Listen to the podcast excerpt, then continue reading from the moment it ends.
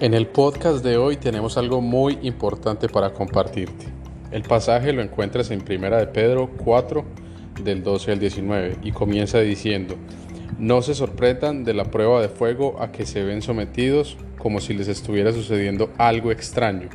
Al contrario, alégrense de ser partícipes de los sufrimientos de Cristo para que también se alegren grandemente cuando la gloria de Cristo se revele. Qué interesante, ¿no?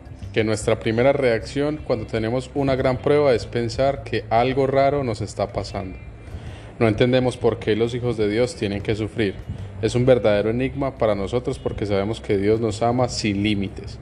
Así que aparece la pregunta del millón que tal vez has escuchado ya varias veces. Si Dios me ama tanto, ¿por qué permite que yo sufra? Aquí es cuando aparece un argumento bastante superficial con el que muchos inician su crítica hacia Dios. Se supone que cuando yo amo a alguien quiero salvarlo del sufrimiento. Pero así es como malcriamos a los hijos. Por tratar de protegerlos de las consecuencias de sus propias acciones, hacemos que ellos caigan más profundamente en desobediencia. Dios nos ama, efectivamente, pero Hebreos 12:6 dice que el Señor disciplina al que ama. Mientras que otros se puedan salir con la suya en algunas cosas, Dios no dejará que nos salgamos con la nuestra, porque somos sus hijos y las pruebas son una de las formas que Dios usa para purificar y enseñar a sus hijos. Hay mucha aflicción en este mundo, pero el único sufrimiento que tiene valor eterno es aquel que viene de vivir como Dios manda. Para poder amarnos con la actitud de Cristo tenemos que estar preparados para soportar las dificultades que nos vienen por hacer lo que es correcto. Dios no quita el sufrimiento de nuestras vidas. Hay gente que cree que un padre amoroso no debería permitir que nadie que es realmente suyo tenga que aguantar el sufrimiento o la enfermedad o la pobreza.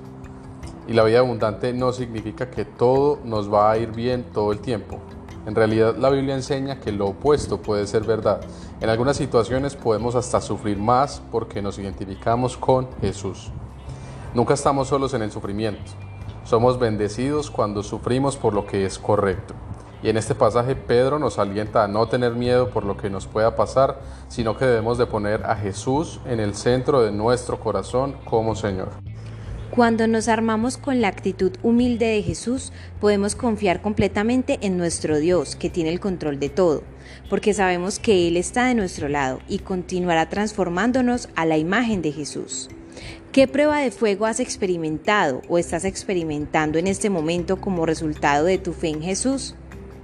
¿De qué forma te has equipado con la actitud de Jesús para enfrentar esa prueba? Jesús les dijo a los apóstoles en Juan 15, 18, si el mundo los aborrece, sepan que a mí me han aborrecido antes que a ustedes. Y Pablo le hace esta aclaración a Timoteo en 2 de Timoteo 3:12. También todos los que quieren vivir piadosamente en Cristo padecerán persecución.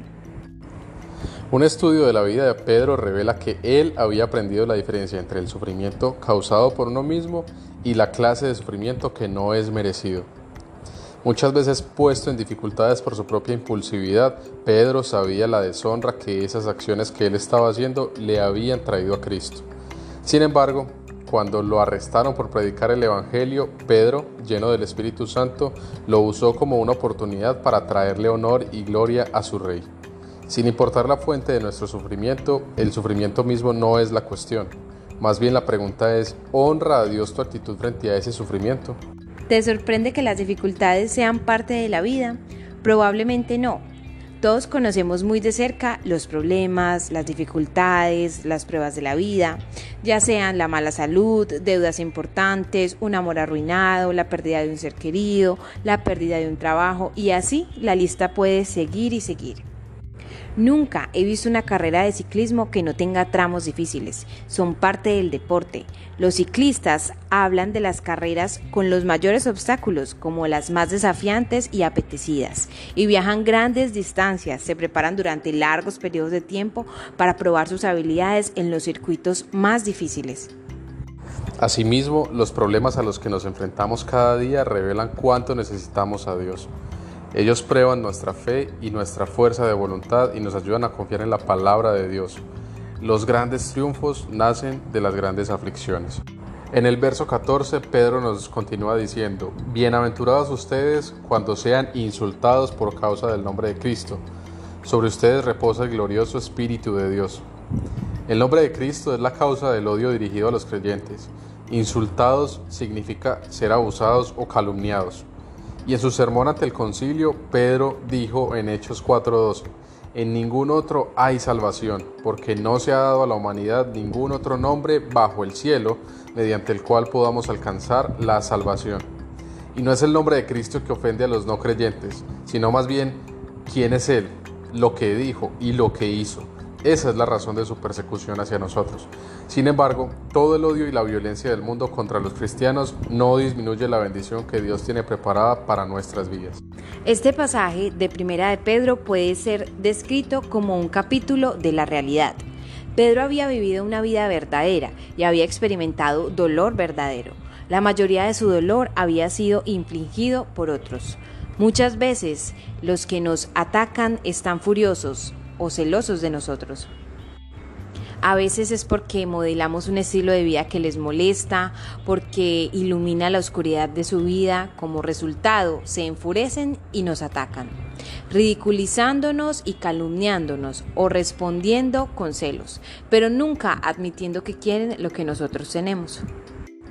De cualquier manera, terminamos siendo atacados simplemente porque hemos elegido seguir a Cristo. Esto es lo que hace que esta carta sea tan práctica y tan relevante en nuestras vidas. Pedro nos alienta a que continuemos confiando en la fidelidad de nuestro Dios en medio de cualquier circunstancia.